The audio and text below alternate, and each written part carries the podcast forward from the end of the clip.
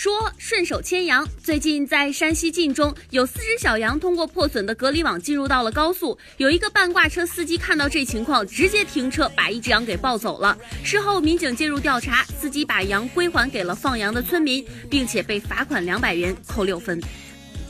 这个首先咱先说一下这放羊的这大哥，咱去哪放羊不行，咱去高速边上放羊。你说这个羊你每天丢两只，你不心疼啊？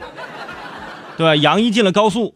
说万一就是被别人顺走，这是还还跟能还回来，被别人车撞了。说这羊人家自己也亏。你说你放我，你往哪放呢？这往西天放的，这是。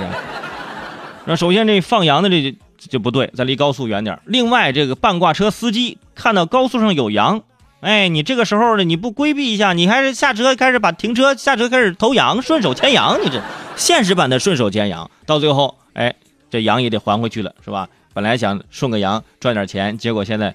罚款两百，扣六分，两百块钱吃一顿涮羊肉了，你这。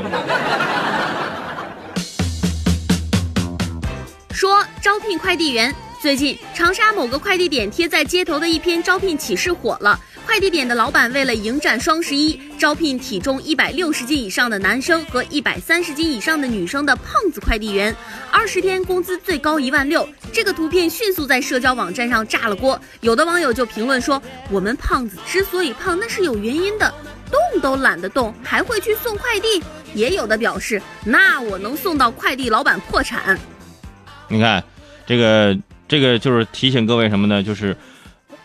双十一要到了，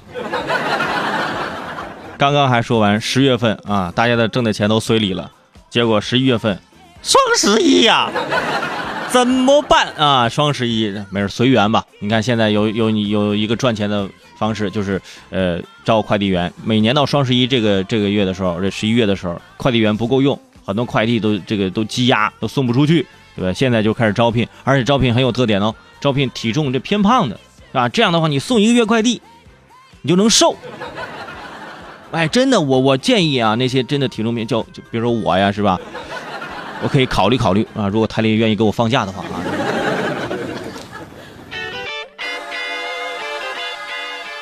说青少年足球。在二十三号印尼亚青赛小组赛生死战中，U 十九国青在漫天大雨中零比一不敌沙特，两战皆负，已经基本提前小组出局了。在越南、塔吉克斯坦等国纷纷惊艳青少年足球层面之时，中国 U 十九国青队却距离胜利越来越远。首轮全部十六支参赛队伍，就只有中国队没有进球。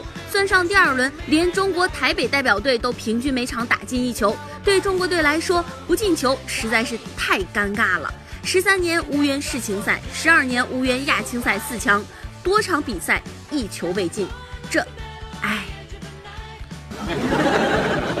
这你你爱啥爱呀？好像说你平常看球一样，就是，好像说你是球迷一样啊。这的确，很多朋友说这个这个成绩实在是有点拿不出手。那 U 十九的这国青的这个比赛，所以很多这个球迷就问说，还能更差吗？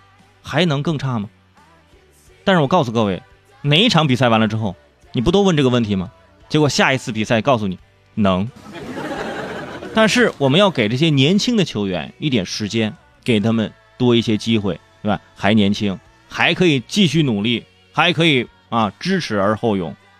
虽然说现在面临着各种各样的舆论的压力，但是只要咱努力拼，咱只要不放弃，我相信应该咱这个成绩是可以不错的。对不对？咱也不要把这个预期定太高，非要拿世界冠军，是不是？咱实力水平没在那儿，对吧？咱就先冲出亚洲，咱先，对吧？咱先进进世界杯小小组赛，对吧？可以啊。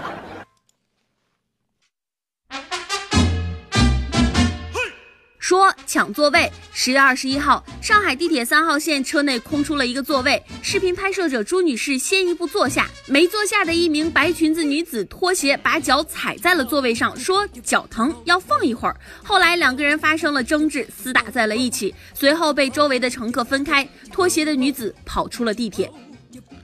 拖鞋的女子跑出地铁，你当时你不是脚疼吗？你咋跑这么快呢？嗯，我想问问你。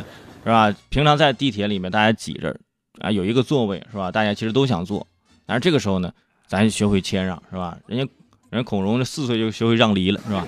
你到四十了还不会让座呢，你说，他有点说不过去，对不对？而且如果说我我坐在那儿啊，有人说脚疼，我我我也可能会马上把座让给他，我就无所谓，对吧？结果那个坐的那个呢，也不是一个善茬，就凭什么啊？是不是？或者是有其他的方法？你脚疼是不？来，脚疼来来来来，我给你按按，哎，我给你按按，来，你把脚给我，我给你按，来，这这个这个地方是这是肾啊，这这个地方这这是肝，我我看你叫不叫这个？说爬向终点。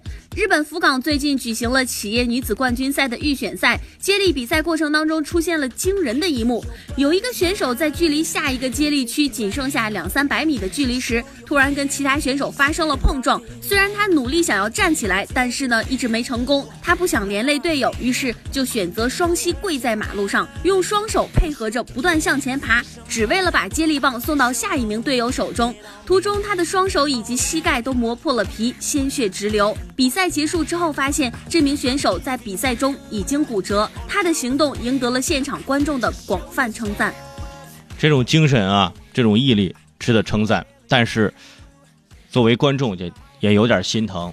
你要想想你的职业生涯，骨折了，在那个时候，咱能退赛，咱就退赛吧。对，这个时候大家都能理解。当然了，人家如果说要坚持走向终点，我们为他鼓掌啊，我们鼓掌，让他冲过终点，把这这一棒交给自己的这个。呃，战友，对不对？虽然说奖牌已经无缘了，但是能跑到终点，我觉得这种啊，这种精神比奖牌更重要。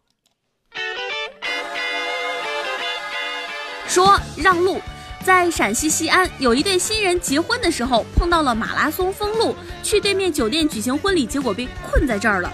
急哭的新娘只能喊话选手说：“今天我结婚，麻烦你们先让我们过马路好吗？”